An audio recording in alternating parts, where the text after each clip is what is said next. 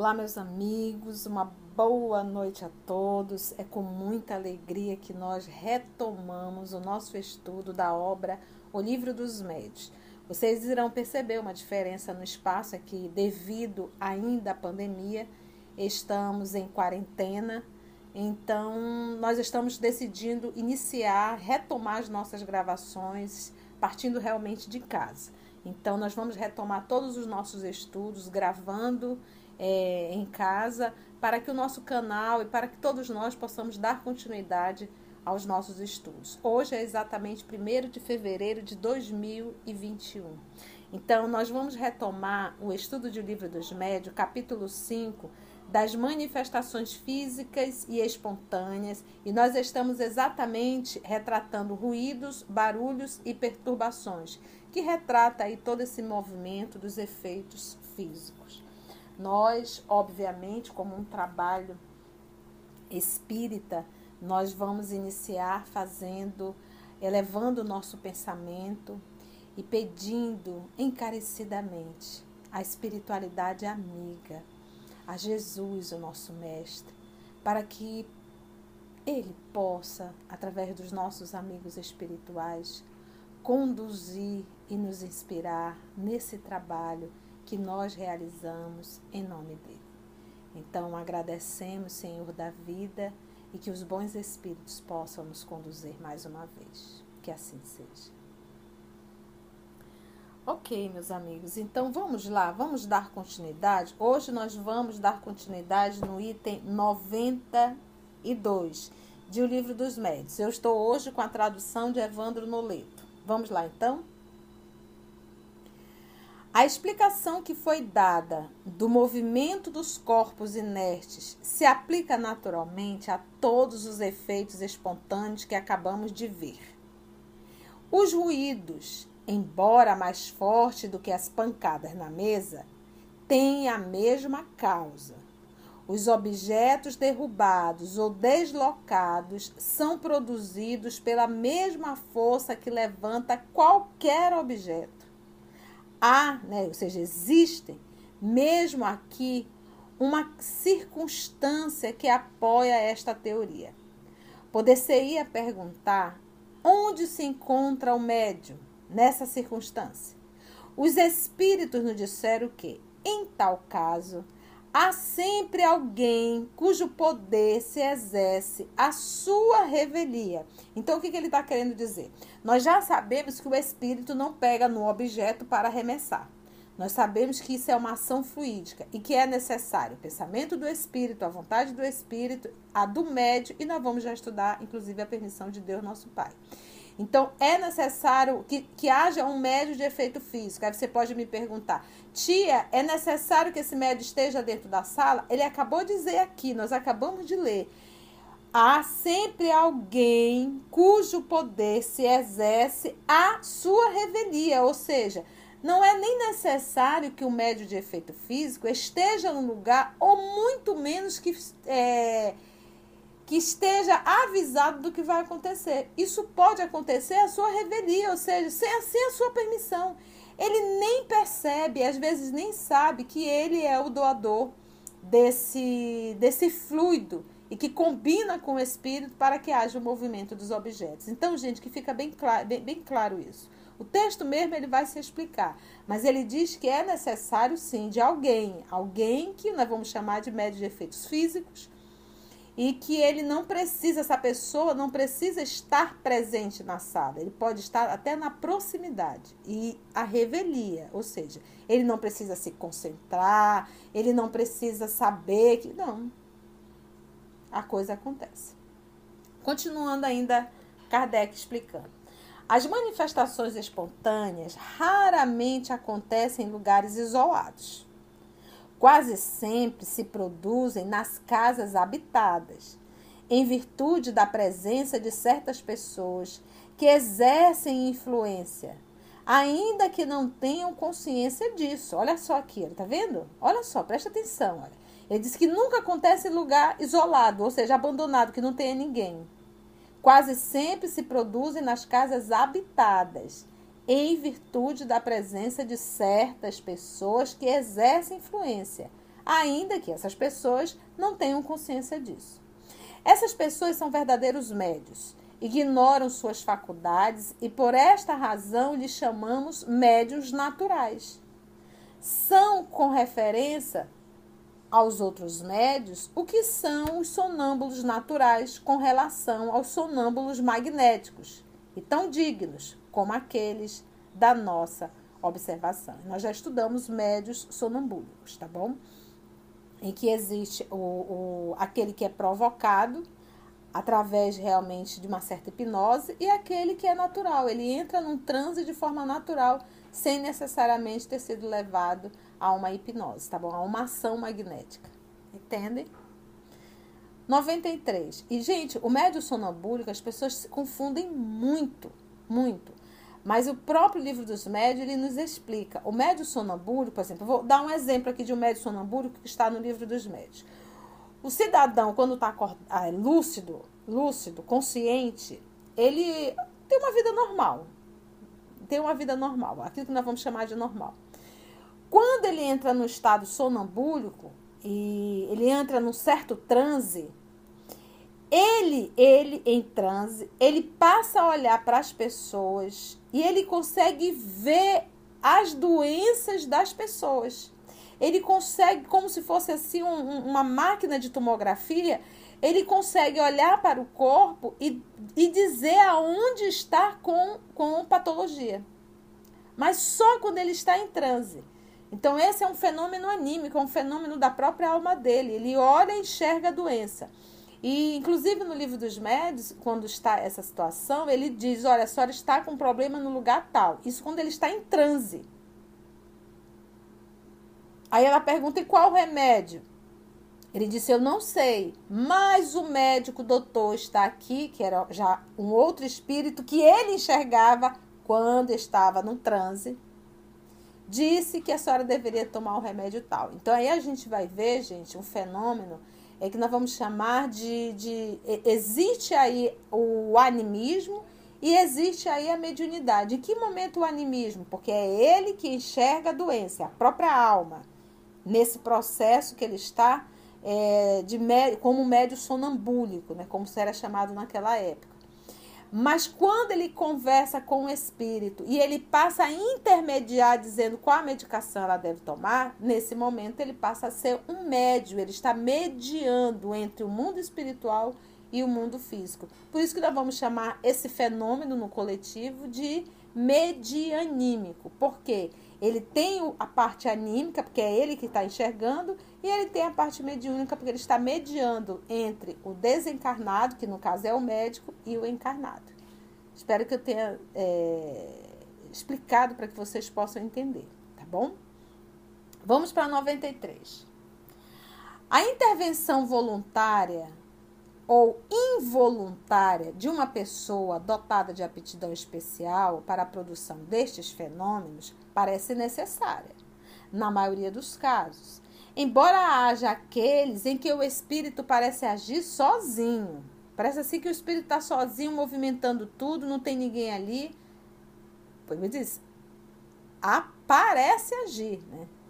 Porém, mesmo nesses casos, ele poderia tirar o fluido, o espírito, o fluido animalizado, ele só vai encontrar esse fluido animalizado no encarnado, que nós vamos chamar a partir desse momento de médio, e o Kardec chama de médios naturais. Então, assim, o fluido animalizado de uma pessoa ausente à reunião. Então ele pode. É aquilo que a tia acabou de falar. Não é necessário que o médio, vou usar o termo de Kardec, o médio natural, esteja presente em uma reunião para que ocorra o efeito físico. De repente, naquele grupo não tenha ninguém, mas na proximidade pode ter alguém. E esse espírito ele acaba utilizando esse fluido animalizado desse médio, que não está presente na reunião. Entenderam? Então ele diz assim: olha, isto explica porque os espíritos que nos cercam incessantemente, que isso é interessante, gente, a gente nunca está sozinho. Mas é potia nunca, nem dentro do nosso quarto. Aí vai da nossa conduta moral, tá? Conduta moral. Então, se eu não tenho uma conduta moral, imagina quem são minhas companhias. Logo, eu não tenho moral para selecionar quem adentra na minha intimidade, uma vez que eles fazem parte da minha intimidade. Então, conduta moral, tá, gente? Então, isto explica porque os porque só você pensar, se você tem uma conduta moral, logo você terá também espíritos moralizados ao seu lado. E espírito moralizado vai em algum momento de respeitar a nossa intimidade? Em hipótese alguma. Mas espíritos imorais, espíritos que ainda não têm uma moral, que ainda não têm um evangelho na sua vida, eles não respeitam a intimidade de ninguém. Pode ver, gente, que existem programas, esses programas sensacionalistas, é, em que as pessoas sentem prazer em ficar em frente à TV para estar assistindo a intimidade daquele grupo que está ali recluso. Porque ninguém está nos vendo, a gente adora ver aquilo ali, né? Tem um grupo que adora ver isso. Então, isso mostra a nossa condição espiritual. E existem espíritos da mesma forma. Então, se eu quero intimidade, se eu quero realmente respeito, se eu quero boas companhias, eu tenho que fazer por onde? É como diz um ditado aí, um dito: fala-me quem você é, que eu te direi quem são tuas companhias. Então, isso é, é, fato. É aquilo que nós vamos chamar de lei de afinidade, ok? Vamos lá mais um pouquinho? Então, ele diz assim, voltando um pouquinho. Isto explica porque os espíritos que nos cercam incessantemente não produzem perturbação a todo instante. Primeiro, é preciso que o espírito queira. Primeiro movimento. Nós estamos retratando, gente, aqui é sempre bom lembrar ruídos, barulhos e perturbações, tá? Nós estamos tratando efeitos físicos, movimento de objetos, é, barulhos, ruídos, tá bom? Isso tudo tá, é, está dentro de efeitos físicos, tá? E nós já sabemos aqui, nós estamos vendo como é a, a, como acontece o fenômeno, como que ele se desenvolve, como é que qual é o, o, o vamos dizer assim, o, a sequência dele, ok? Vamos lá então. Então ele diz: primeiro, é preciso que o espírito queira. Então tem que ter um espírito querendo fazer o movimento que tenha um objetivo, ou seja, qual o objetivo dele levantar essa mesa, levantar essa cadeira, fazer esse barulho? Qual é o objetivo? É só assustar? Então, olha só. Então, primeiro, é necessário que o espírito queira. Segundo, é necessário um objetivo. Terceiro, um motivo. Sim, o objetivo é esse, mas qual é o motivo para que você venha fazer isso? Então ele diz: sem ter isso, ele nada faz. Sem que tenha um objetivo, um motivo, sem o que nada faz. Então é necessário. Depois que encontra exatamente no local em que pretende agir alguém capaz de ajudá-lo, coincidência que só ocorre com muita raridade. Então, olha só que interessante. Então, às vezes a gente tem um espírito, que ele tem, ele tem um objetivo, ele tem um motivo, ele quer fazer, mas no local que ele quer fazer, vamos colocar ali na redondeza também, não existe alguém capacitado, ou seja, nós não temos um médio para doar esse fluido animalizado. E Kardec colocou aqui, que, olha só, que pretende agir alguém capaz de ajudá-lo. Aí Kardec continua coincidência que só ocorre com muita raridade. Raridade, Kardec já dizia. Gente, você escuta todo dia uma história que tem uma casa ali que voa pedra, voa isso, voa aquilo? Obviamente que não, senão isso ia dar até notícia. Então, na época era raro e hoje também ainda é. Médio de efeitos físicos são raros, meus irmãos. São raros. Tá aqui, olha. A gente não vê isso em cada esquina. Logo, é raro. E na época de Kardec também, ele, ele diz até o termo, ocorre coincidência que só ocorre, qual seria a coincidência? Ter um espírito que queira e no local que ele queira fazer, tenha alguém ou dentro do local ou nas proximidades que pudesse vir a doar esse, esse fluido animalizado. Então, olha só. Se essa pessoa aparece inesperadamente, ele se aproveita dela. Então, nossa, se tiver um médio de efeito físico, vou aproveitar dessa pessoa. Todavia, mesmo que todas as circunstâncias sejam favoráveis, ou seja, tem um espírito que tem vontade, ele tem um objetivo, ele tem um motivo, ele tem um médio. Olha só isso aqui. Mesmo que todas as circunstâncias sejam favoráveis, ainda assim poderia acontecer que o espírito se visse impedido por uma vontade superior que não lhe permitisse agir como gostaria. Olha, Olha só. Então, gente, de uma forma interessante, é bom a gente entender, como dizem os jovens, é, não é bagunçado não. Não é, gente. Não é só, não basta ter um espírito, ter a vontade, ter o propósito, ter o desejo, ter um médio. Não, é necessário que, olha só isso aqui é necessário, olha só, mesmo que todas as circunstâncias sejam favoráveis, ainda assim poderia acontecer que o espírito se visse impedido por uma vontade superior que não lhe permitisse agir como gostaria. Ou seja, quando a gente se depara com situações de efeitos físicos, de movimento de objetos, é, a, a primeira coisa que eu penso, a gente já sabe que isso não, isso não é comum, é raríssimo, mas a primeira coisa que nós temos a pensar é se está acontecendo, Deus permitiu. Porque se não fosse da vontade de Deus, não aconteceria.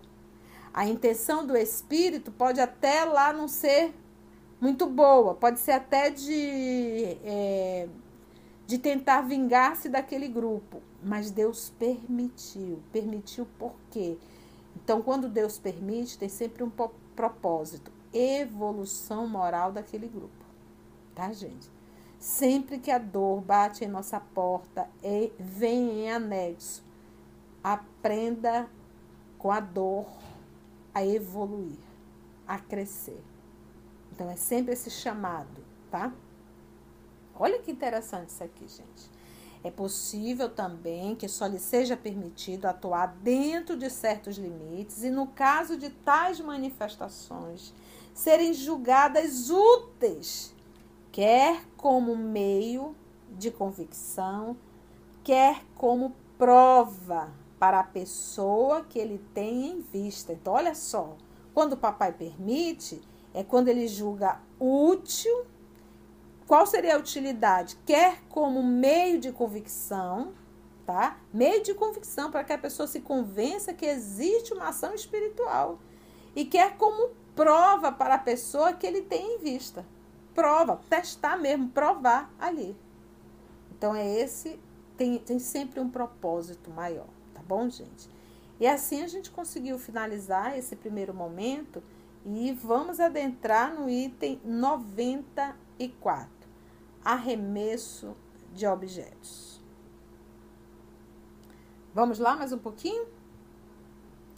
Esse, esse item 94 vai entrar uma sequência de perguntas respondidas por São Luís, tá bom? É muito interessante. E o professor Allan Kardec, é, para quem quiser também, pode depois estudar a revista Espírita, que vai retratar esse caso do mês de agosto, do mesmo ano da comunicação, tá bom? de 1860, tá, gente? Então vamos lá. Vamos, vamos mergulhar um pouquinho aqui. Item 94. Arremessos de objetos. Citar arremessos de objetos. Pensa só, nós estávamos falando ainda há pouco ruídos, barulhos e perturbações. Então ele entraria aqui é, em perturbações nesse processo de arremessar objeto. Pensa você está assim sentado e viu um objeto na tua direção? uma pedra. Então vamos ver esse caso aqui. Citaremos a respeito apenas o diálogo provocado pelos fatos ocorridos em junho de 1860 na Rua des Noyer, em Paris. Seus detalhes se encontram registrados na Revista Espírita do mês de agosto do mesmo ano, tá? Então, de 1860. É, se nós formos dar uma lida, é, essa rua tinha uma casa que o cidadão alugou e ele tinha uma funcionária.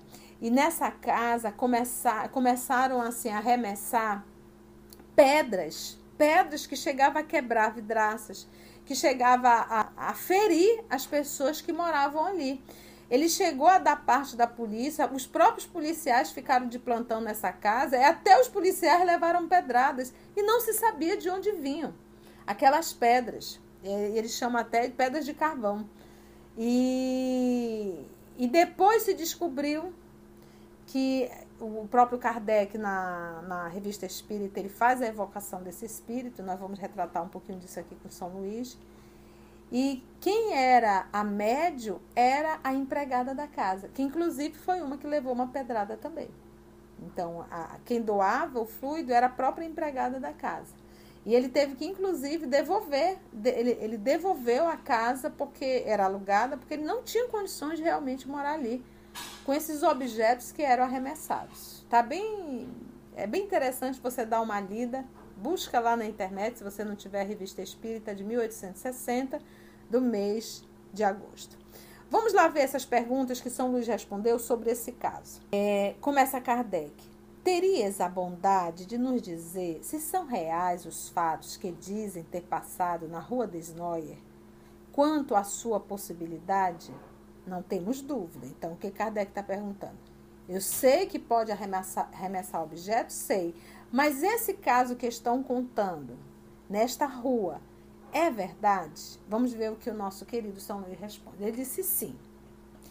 Esses fatos são reais embora a imaginação dos homens os tenha exagerado, seja por medo, seja por ironia, que é aquilo que a gente tem dito. Quem conta um ponto, né? Quem conta um conto sempre aumenta um ponto. Então, tinha um pouco de exagero, mas realmente os fatos eram reais. Mas, repito, diz São Luís, são reais. Lembrando, gente, que São Luís era o responsável pelas reuniões espirituais, né, pelas reuniões de Allan Kardec. Então, vamos dizer, ele era o mentor das reuniões. Imagina você ter um mentor como São Luís. Vamos lá.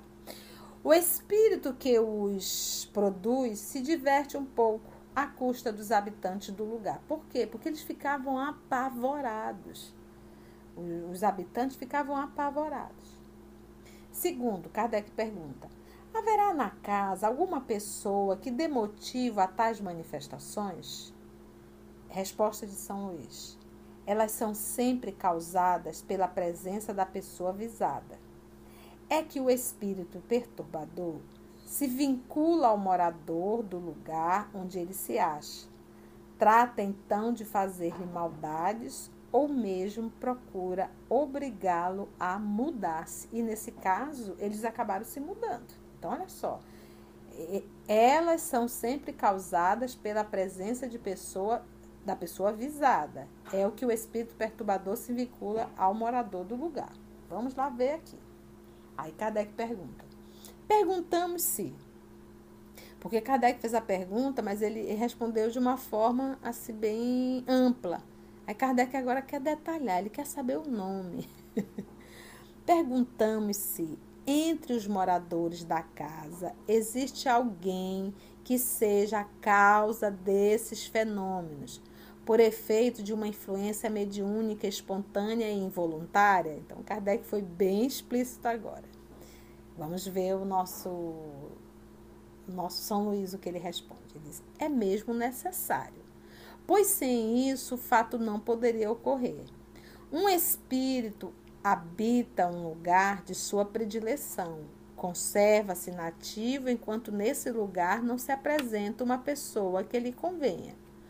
Quando essa pessoa surge, ele se diverte quanto pode. Então, o fato de nós não termos nenhum objeto mexendo dentro de casa, isso não quer, não quer dizer que a gente não tenha nenhuma dessas companhias. Podemos até ter, mas a partir do momento que adentra-se alguém encarnado e que tem essa predisposição de doar esse fluido, aí eles começam a se divertir.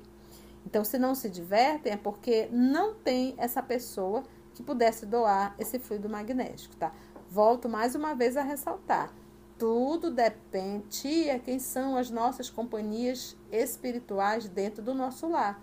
É só olhar a conduta moral desse grupo que está inserido nesse lar. Questão número 4. Será indispensável a presença dessa pessoa no próprio lugar?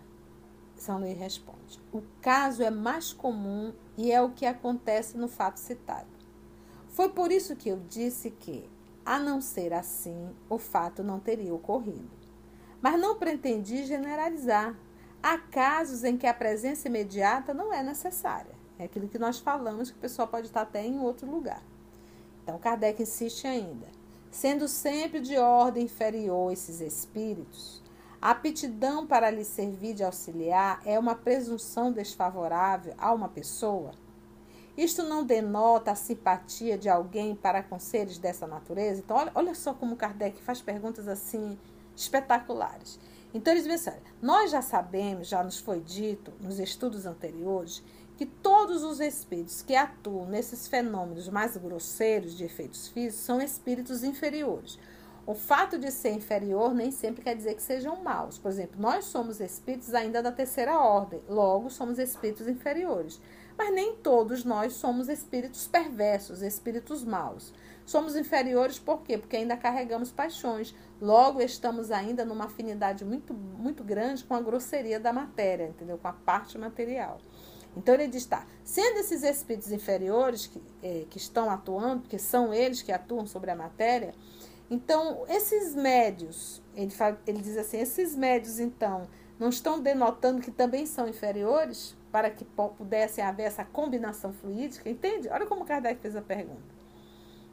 Por isso que ele diz assim: a aptidão para lhe servir de auxiliar é uma presunção desfavorável a uma pessoa isto não denota a simpatia de alguém para com seres dessa natureza? Então, se existe um médium que tem sintonia, não vou usar o termo sintonia, mas que tenha essa, essa combinação fluídica que é necessária, isso quer dizer que o médium também não é um espírito assim inferior, isso não denotaria para ele algo desfavorável, né? Vamos ver a resposta. Olha só, gente, porque é, é muito comum a gente reunião mediúnica, ai, mas o fulano não é um médium tão evoluído, ele só dá comunicação de espírito superior. Aí basta nós pegarmos o nosso querido Chico Xavier, que da mesma forma que se comunicava por ele um Emmanuel, também se comunicavam espíritos sofredores. Ele atendia espíritos sofredores. Então, olha só a resposta de São Luís. Ele diz, não exatamente porquanto tal aptidão depende de uma disposição física. Física. Disposição física. Entretanto, muitas vezes denuncia uma tendência material que seria preferível não se ter, uma tendência. Pois quanto mais elevada moralmente, mais a pessoa atrai a si os espíritos bons que necessariamente afastam os maus. Então vamos dizer que eu seja um médio de efeito físico, ok? Ok. Francisco Cândido Xavier era médio de efeito físico? Sem dúvida. O Chico tinha todas as faculdades mediúnicas. Era um homem moralizado? Era. Então algum espírito utilizava o fluido animal dele para estar tá brincando com outro? Não. Uma coisa é ele estar numa reunião de desobsessão e da passividade de espíritos sofredores para serem atendidos, porque afinal de contas necessitam.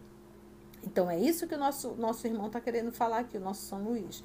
O fato de você ser médio de efeito físico, isso não quer dizer, mas tia, não pode acontecer a revelia, de repente o Chico nem sabia estava sendo utilizado o fluido dele. Para isso temos guias espirituais. Para isso nós temos o que? Espíritos bons, que necessariamente afastam os maus. Acabamos de ler isso por são Luís. Vou repetir. Mas a pessoa atrai a si os espíritos bons, que necessariamente afastam os maus. Ficou claro, gente? Por isso é que o nosso querido é, São Luís diz não exatamente.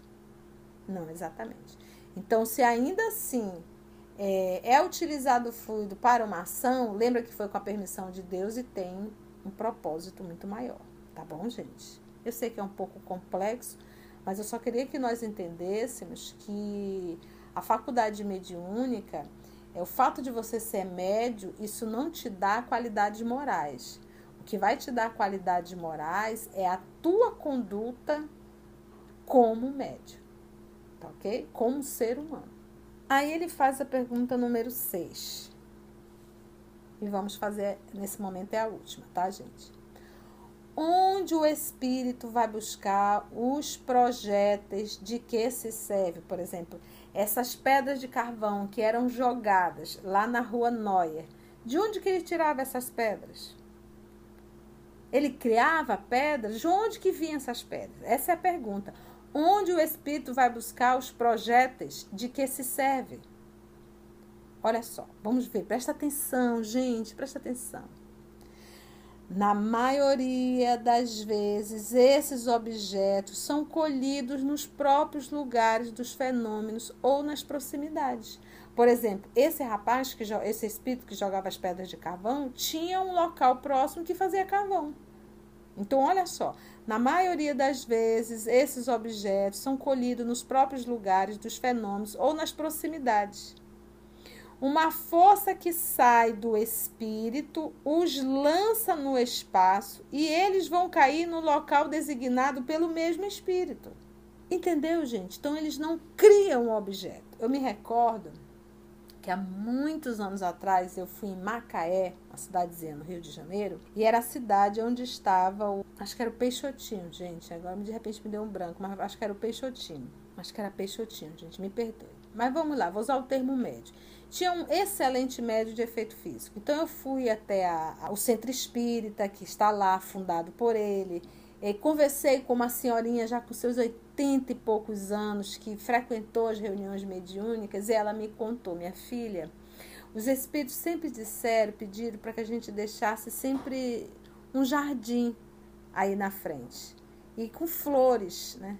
E por quê? Porque existiam alguns momentos das reuniões que eles pegavam aquelas flores, traziam para a mesa da reunião mediúnica e soltavam as pétalas sobre a mesa. Então você vê aí que nós vamos chamar até de fenômeno de transporte. Então eles não materializavam as plantas, as flores.